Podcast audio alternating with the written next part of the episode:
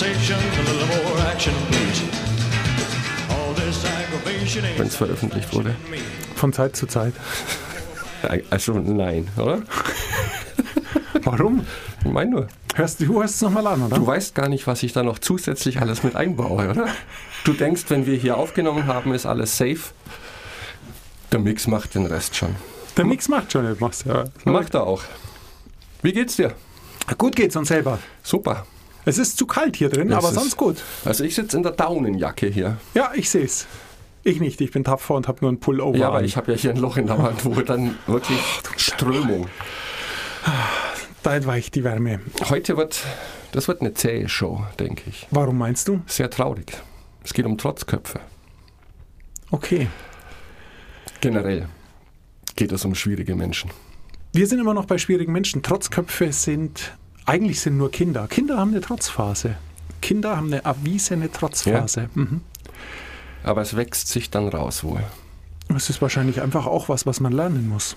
Dass man nicht der einzige, das einzige Individuum auf dem Planeten ist und es nicht nur um einen selbst geht. Vielleicht sind wir da, vielleicht kommt man dem da schon nah, was Trotzköpfe angeht, meinst du nicht? Also, dass ein Ja. Trotzkopf einfach nicht gelernt hat, dass er nicht der Einzige ist und dass es nicht nur um seine Interessen geht. Ja, wir hatten das ja letzte Woche. So ganz richtig gut gewählt ist die Bezeichnung Trotzkopf nicht. Ähm, es ist eher eine passiv-aggressive Persönlichkeit. Wir sprechen nach wie vor über Martin Werles Buch Ich könnte ihn erwürgen und wir sprechen heute über einen von sieben schwierigen Persönlichkeitstypen, nämlich wir haben diesen Weißglut-Test gemacht und sind beide zu der Erkenntnis gekommen. Der Trotzkopf, wie Martin Werle ihn nennt, ist die Persönlichkeit, die uns am meisten auf den Wecker geht. Warte, ich habe das gerade nochmal hier. Ja, Er ist scheinbar freundlich, aber attackiert, attackiert mich durch die Blume, etwa mit bissigen Andeutungen. Er sagt zu, was er nicht einhält, lässt mich auflaufen, verweigert sich und lästert hinter meinem Rücken. Das war's, ja. Das Hast ist du- mehr als Trotzkopf, in der Tat. hast du Erfahrungen mit solchen Menschen? Ganz wenige, zum Glück. Zum Glück, ja. Ja, es ist wirklich ein Glück, weil ich es mir sehr schwierig vorstelle. Ähm, Ich, und, ja, ich hatte Kontakt zu so einem Menschen.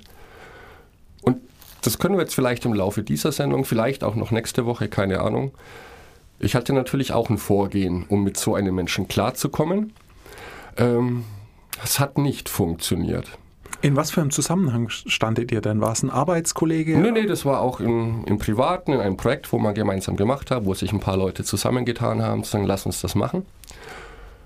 Und ich habe mich oft gewundert, wa- was das soll, denn wie du es vorhin vorgelesen hast, im Prinzip ein sehr netter, freundlicher Mensch, immer lächeln, ja, mach, mach, mach, mach ich auch mit und alles gut, alles gut. Aber es hat nie gut funktioniert. Und jetzt, nachdem ich mich näher in die Trotzköpfe eingelesen habe, sind da ein paar ganz eklatante Verhaltensweisen, die durchaus auch nicht so ausgeprägt, die man aber auch in anderen Persönlichkeitstypen erkennt. Was da dahinter steckt, da möchte ich heute mit dir drüber sprechen und dass du dir vielleicht auch mit überlegst, wie würdest du mit solchen Menschen umgehen. Denn wir sprechen immer von schwierigen Menschen. Und ich sage es nochmal explizit, schwierig bedeutet ja nur, dass es für uns schwierig ist, mit diesen Menschen zu kommunizieren, umzugehen. Im Umkehrschluss heißt das auch, dass wir wahrscheinlich schwierig sind für andere Menschen. Und natürlich ist die, die große Kunst wieder mal in der Kommunikation, wie gehe ich mit solchen Menschen um und cool zu bleiben. Nicht zu versuchen, diese Menschen zu ändern, weil das geht sowieso nicht, sondern einfach unsere Einstellung und unseren Umgang mit diesen Menschen erträglicher zu machen für uns. Und, Ja, du, du darfst Ja. eins nicht vergessen. Also ja, ähm, natürlich ist es in der Arbeit noch mal krasser als bei einem eher privaten oder Mhm. ehrenamtlichen Projekt. Aber letztendlich ist es doch so, wenn ihr eine Gruppe von mehreren Leuten seid, dann habt ihr ein gemeinsames Ziel. ja, Dieses gemeinsame Ziel wird aber dann schnell zu deinem Ziel. Muss es ja, sonst wird es nicht funktionieren. genau. Und dann ist es so, dass diese schwierige Person, von der du dir sprichst, ein, irgendwann ein Erfüllungsgehilfe für dich wird, um an dieses Ziel zu kommen. Also ganz runtergebrochen ist es in der Tat so, dass es darum geht, dass du dann dein Ziel erreichst mit Hilfe von Arbeiten, die dir die schwierige Person zuleisten muss. Also ist Ja. es in der Tat an dir, einen Weg zu finden, Natürlich. mit ihr umzugehen. Wobei ich im Umkehrschluss mich natürlich schon frage, gerade wenn wir im, wieder im ehrenamtlichen Bereich sind, warum zur Hölle hat jemand oder hat jemand vermeintlich Lust, ein gemeinsames Projekt Ja. voranzubringen, um es dann nur zu konterkarieren? Genau. Das ergibt überhaupt keinen Sinn. Außer, Genau, außer, jetzt bin ich gespannt. Was könnte es denn sein? Also wenn wir nochmal auf die Kinder zurückkommen, die eine Trotzphase haben, da geht es halt viel um Aufmerksamkeit, da geht es viel um Aber das ist schon mal sehr wichtig. Das ist nicht nur bei Kindern so. Aufmerksamkeit ist ganz wichtig. Auch für solche Menschen. Aufmerksamkeit. Dann, was bei Kindern wahrscheinlich nicht so der Fall ist, wieder bei Erwachsenen eher, es geht wahrscheinlich um Stolz. Sicherlich. Vielleicht eine, ja, aber Angst, Angst ist noch, könnte noch was sein, allerdings ist es dann eher in einem, in einem professionellen. Jemand hat eine neue Aufgabe, hat irgendwie Angst vor den Konsequenzen, die seine Entscheidungen oder was auch immer haben und stellt sich deshalb lieber quer, weil es immer leichter ist, natürlich Genau. Teil des Problems zu bleiben, als an der Lösung zu arbeiten. Aber Und auch viel um Machtspielchen. macht, ja. werden wir noch drauf kommen. Und genau das ist das Schwierige bei den sogenannten Trotzköpfen, dass vielleicht habe ich extrem lange gebraucht, aber dass es schwierig ist, diese Menschen zu durchschauen, weil die offensichtlich, weil du ge gerade gesagt hast, die werden zum Erfüllungsgehilfen meiner Ziele. Nur wenn man sich im Privaten zusammentut, um was zu erreichen, sollte man davon ausgehen, dass wenn jemand sagt, ich bin dabei, auch sein Ziel ist. Und das ist vielleicht offensichtlich auch so. Aber da jetzt diese Trotzköpfe vordergründig dir immer zustimmen, dir immer recht geben, vielleicht ein bisschen versteckt, hast du nie den Zweifel daran, wenn mir jemand sagt, ja, das mache ich für dich, dass diese Person das nicht machen würde. Aber Trotzköpfe machen genau das. Das heißt, sie machen etwas, aber entweder zu spät oder es sind Fehler eingebaut. Und das mit voller Absicht. Und das ist das Bizarre.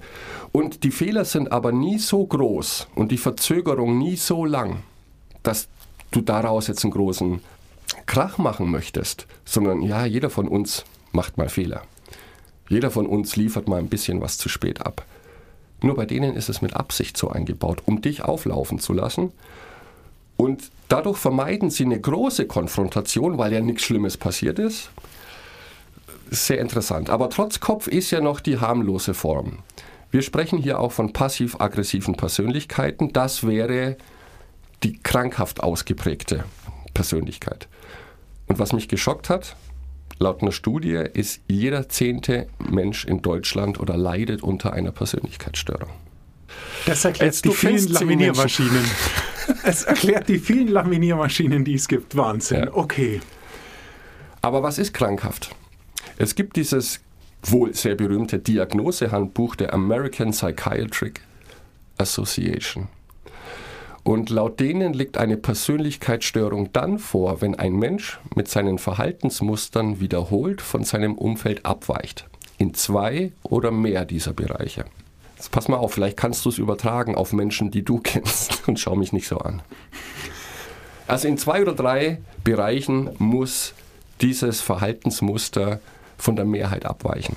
Nämlich die Art, wie er sich selbst anderen Menschen, äh, wie er sich selbst andere Menschen und Ereignisse wahrnimmt, weicht von der Wahrnehmung und Deutung der anderen eklatant ab.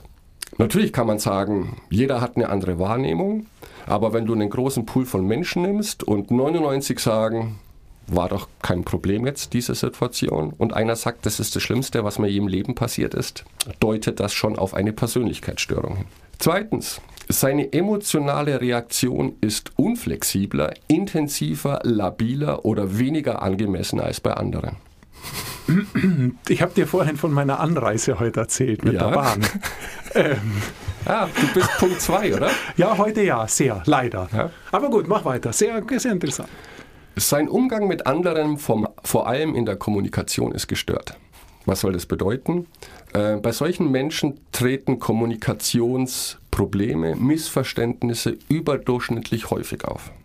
Und vielleicht ist Punkt 4 jetzt auch für dich als Bahnfahrer der richtige. Seine Impulskontrolle ist auffallend gering. Ähm, der Punkt vorher, der dritte Punkt, ist ungefähr das, was du beschrieben hast mit deinem Problem, oder? Genau. Vorhin.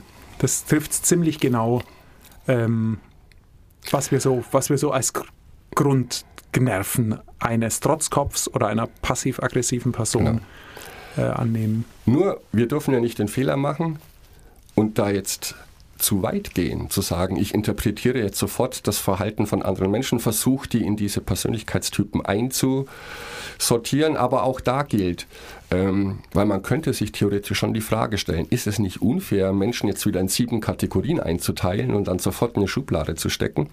Wieso interessiert dich der Wetterbericht? Du weißt ja auch, dass der nie zu 100 Prozent in jedem Ort Deutschlands zum Beispiel zutrifft, aber du hast eine gewisse Tendenz. Und darum geht es, eine gewisse Tendenz herauszufinden, wie gehe ich mit so schwierigen Menschen um.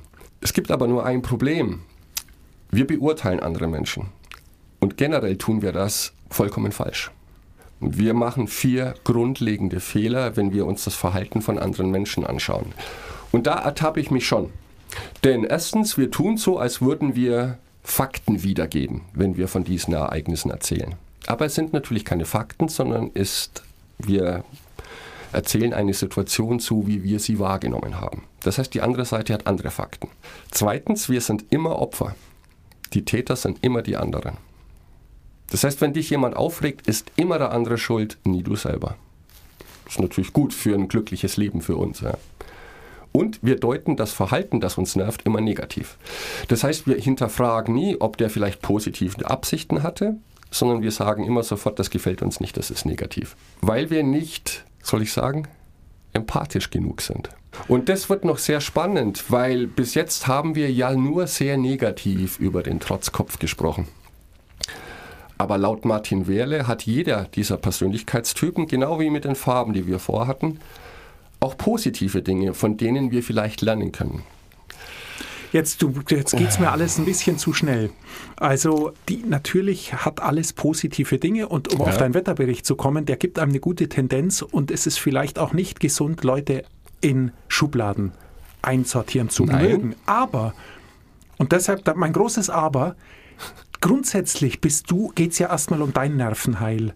Genau. Und wenn bei dir Alarmsignale hochkommen, dass, es, dass dein Gegenüber dich wahnsinnig macht, auf irgendeine Art und Weise, dann ist es ein Problem für dich. Und das Problem kannst du wahrscheinlich deutlich leichter einordnen, wenn du Schubladen hast, wo du dieses Verhalten reinsortieren kannst und dann gleichzeitig aus dieser Schublade, weil du dem vorbereitet bist, Lösungen rausholen kannst, die dir in dem Umgang helfen. Deshalb finde ich es in dem Fall, wenn es wirklich um eine 1 zu 1 Kommunikation geht, Vier-Augen-Gespräch, finde ich es ganz fantastisch und völlig egal, ob man vorurteilig jemand in eine gewisse Schublade tut oder wie man eine Art von Verhalten einsortiert. Wichtig finde ich nur, dass es in dem Fall für dich selbst oder für mich zu einer Lösung findet, die mir das Leben leichter macht und das Ziel näher bringt. Ganz einfach. Ob da eben Vorurteile mit drin sind oder ob ich die Lage anders wahrnehme oder vielleicht auch falsch bewerte, sei mal dahingestellt. Ich kenne ja mein Ziel und wie ich dorthin kommen möchte und ich kenne ja mein Gefühl, das dann negativ ist, wenn ich mit jemandem zu tun habe, der überhaupt nicht auf meiner Wellenlänge ist. Also sortiere ich den in irgendwas ein, ich sage dann, der ist mir zu blau, aber mit blauen Leuten gehe ich so und so um. Oder der ist Genau, mir zu passiv-aggressiv und mit passiv-aggressiven Leuten gehe ich so und so um. Deshalb finde ich es den besseren Lösungsansatz, einfach nur zu gucken, wo, nach meinem Empfinden, wo kann ich die Person einsortieren und was habe ich an Tools, um damit umzugehen. Genau. Ob das fair ist oder nicht, ist völlig egal in dem Moment. Absolut, völlig egal. Nur diese Kritik wurde ihm vorgetragen, zu sagen, hey, wie, wie kann jemand ein Buch drüber schreiben und sagt, es gibt sieben Arten von Menschen.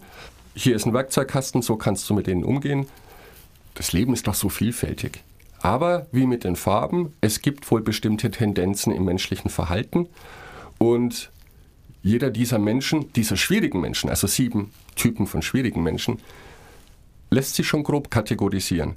Und das lasse ich jetzt aus, aber er sagt auch, vieles davon ist auf die Kindheit zurückzuführen. Ja, gut. Kindheit entschuldigt nicht alles, aber es erklärt eben auch viel. Interessant ist vor allem dieses Phänomen passiv-aggressiv, das gibt es noch gar nicht lange. Erst seit den 1940ern oder diesem Begriff. Und es war ganz spannend, es waren Soldaten, amerikanische Soldaten in den 1940er, dann haben die Offiziere plötzlich bemerkt, irgendwas stimmt hier nicht. Also meine Anweisungen werden befolgt, aber nicht wirklich. Das Ergebnis, das ich bekomme, ist nicht komplett Mist, aber nicht das, was vereinbart war. Nun haben sie sich psychologische Hilfe geholt, zu sagen, machen wir was falsch im Umgang mit unseren Soldaten? Äh, woher kommt es? Wie kann man das klassifizieren? Und die kamen dann eben zu dem Schluss oder haben diesen Begriff geprägt, passiv-aggressiv. Weil das sind Menschen, die sabotieren dich. Oder bestimmte Aufgaben, das muss jetzt nicht militärisch sein, sagen aber nicht, ich möchte das nicht tun oder das finde ich nicht gut, sondern sagen ja, ziehen los und machen das Ganze so halbgar. Mit dem Hintergrund, was es das Militär angeht, dass ihre Vorgesetzten blöd dastehen. Und da wurde zum ersten Mal der Begriff passiv-aggressiv definiert. Und es ist eine Gratwanderung zwischen Trotzkopf bei Kindern, vielleicht zu leicht, und wirklich gestörtes Verhalten. Wir können mal ein paar Punkte durchgehen, die ich sehr interessant finde und dann vielleicht mal überlegen, gibt es Situationen, in denen wir solchen Problemen mal gegenübergestanden waren? Und das Schwierige ist, und vielleicht haben wir auch aus diesem Grund beide diesen Persönlichkeitstyp gewählt, dass der uns am meisten auf die Nerven gibt. Er ist sehr schwer zu erkennen. Also wenn jemand super dominant ist, immer im Mittelpunkt stehen will, das erkennst du sofort. Bei jenem, der sich passiv aggressiv verhält, dauert es unter Umständen sehr lange, bis du drauf kommst, da, drauf kommst dass hier irgendwas nicht stimmt.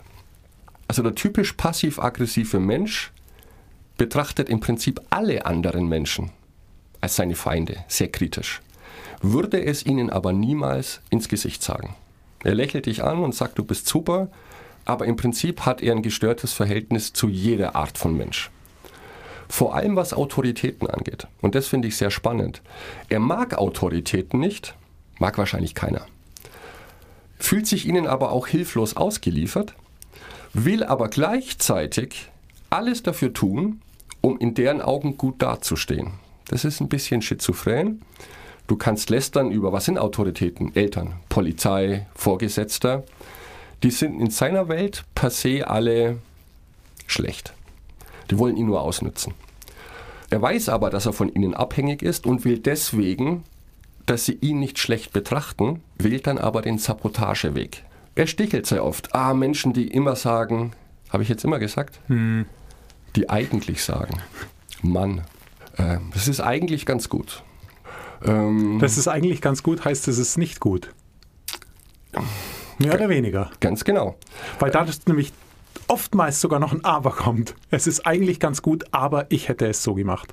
Genau, und pass mal auf, vielleicht in der kommenden Woche hör dir mal Gespräche von Menschen an und achte dann auf diese Triggerwörter, die sehr neutral sind, auch wie Mann oder jemand.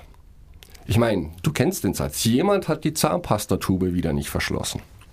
Das ist ein typisch passiv-aggressives Verhalten. Anstatt zu sagen, du Schatz, könntest du bitte in Zukunft die Zahnpastatube zumachen, damit das Ding nicht austrocknet, ist dieses leicht spöttische und schnippische, jemand hat schon wieder die Zahnpastatube nicht zugemacht, ein typisch passiv-aggressives Verhalten. Denn solche Menschen haben Angst vor offenen Konflikten oder Angst davor, etwas auszusprechen, was in ihren Augen zu potenziellen Konflikten führen könnte. Also sagen sie es lieber ganz neutral, weil mit jemand kann ja jeder gemeint sein. Wenn du das auf dich interpretierst, mein Gott, dann wird es schon den richtigen treffen. Oder ich sage jetzt besser gar nichts mehr. Passiv-aggressiv. Und wenn ich dich frage, wie geht's dir und du machst so ein Gesicht, sagst aber, doch, doch, alles, alles gut, alles super passiv-aggressiv. Ich finde deine Leistung als Anfänger ziemlich gut. Oh, heute lässt einer vom Leder, hey, nicht schlecht. Nee, aber ist dir das noch nie aufgefallen, dass manche Menschen tatsächlich sehr häufig solche indirekten Aussagen treffen? Oder ja, wenn du das so siehst, können wir das ja ganz so machen. Das ist das komplette Vermeiden, seine eigene Meinung öffentlich zu sagen weil diese Personen Angst davor haben, sich irgendwo angreifbar zu machen. Anstatt für einen Standpunkt einzutreten, ich bin dafür, dass wir das so machen. Kann ja gut gehen oder kann schlecht gehen.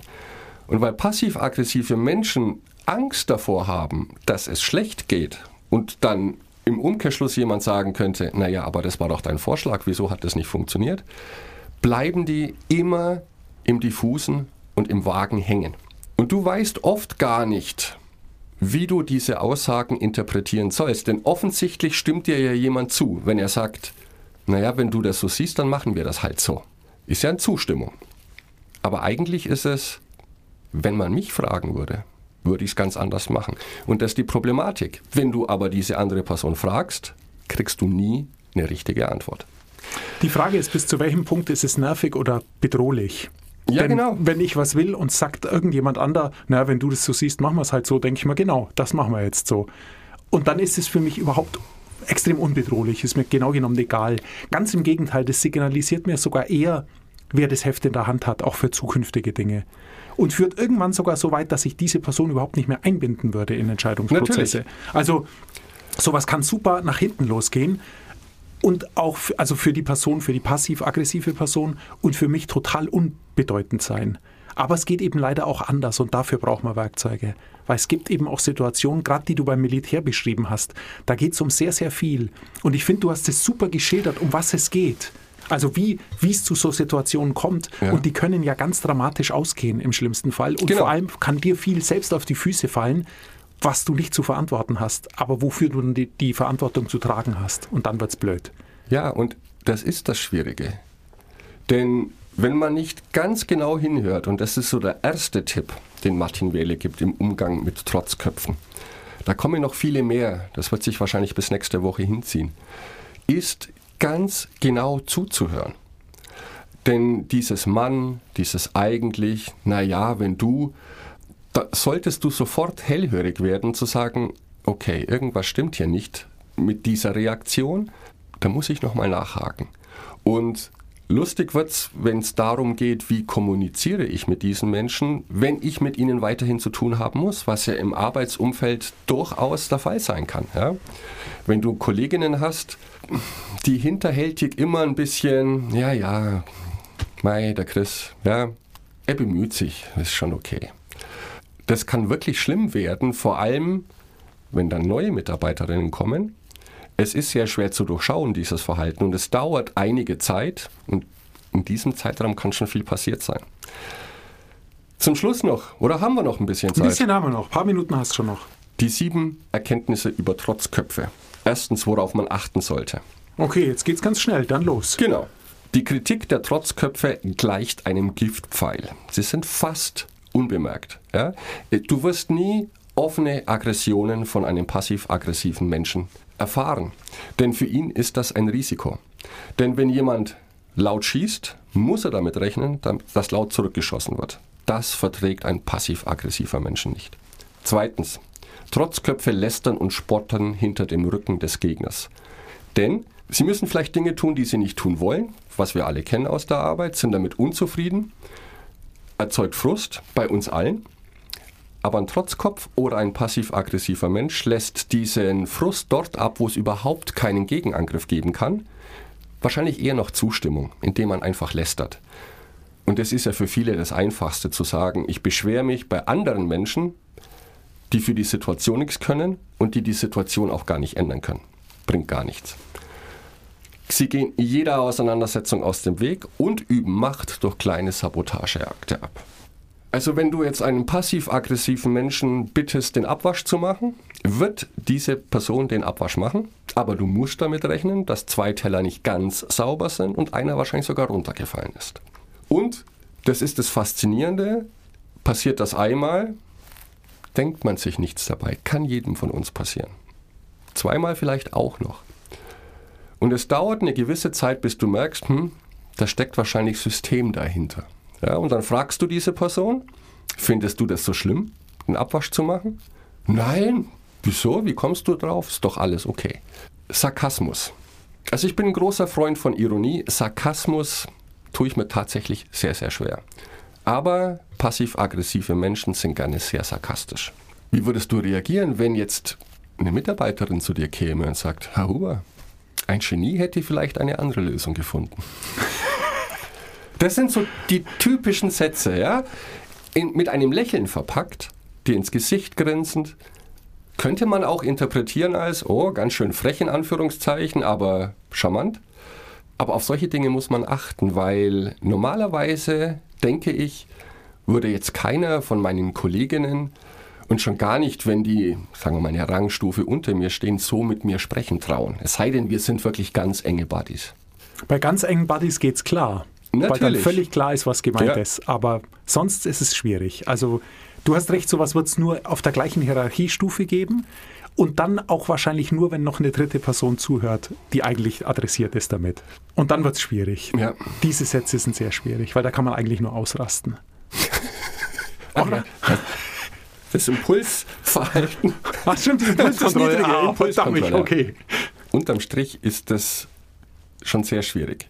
Und ich würde gerne nächste Woche berichten, dir, wie ich oder welchen Weg ich gewählt habe, mit dem Trotzkopf in meinem Leben umzugehen. Warum es vielleicht gescheitert ist. Das heißt, dieser Mensch ist nicht mehr Teil meines Lebens. Also ihm ist nichts passiert, aber wir haben jetzt nichts mehr miteinander zu tun. Und was Martin Wehrle vorschlagen würde, mit solchen Menschen umzugehen, wenn sich's denn gar nicht vermeiden lässt. Und natürlich vorausgesetzt, wir haben einmal erkannt, dass es sich hier um eine passiv-aggressive Person handelt. Ich wünschte, ich hätte dieses Buch gelesen, bevor ich meinen Ansatz gewählt hätte, mit solchen Menschen umzugehen. Andererseits, da ich das Spannungslevel für nächste Woche ein bisschen hochhalten möchte, könnte ich das nicht übers Herz bringen, was Martin Wehrle vorschlägt. Ach du lieber Schreck, ich bin gespannt. Es klingt sehr grausam. Nein, nein, Oh das mein heißt Gott, nicht übers Herz bringen. grausam. Es ist für mich völlig unrealistisch, das zu tun, weil ich mich kenne. Ich bin ja auch ein schwieriger Mensch. Und meine Impulskontrolle ist, glaube ich, schon relativ hoch. Aber bei manchen Dingen sage ich lieber ein böses Wort, schleich dich und ich habe meine Ruhe. Für Ich immer. weiß. Ich weiß. Nein, du bist ja nicht passiv-aggressiv. Es gibt keinen Grund, so mit dir zu sprechen. Ja, dann bin ich sehr gespannt. Wir sehen uns nächste Woche. Ich muss raus hier und schnell eine heiße Tasse Tee trinken. Du kommst wieder? Ich komme wieder. Also nächste Woche dann erst. Genau. Bis dann. Tschüss.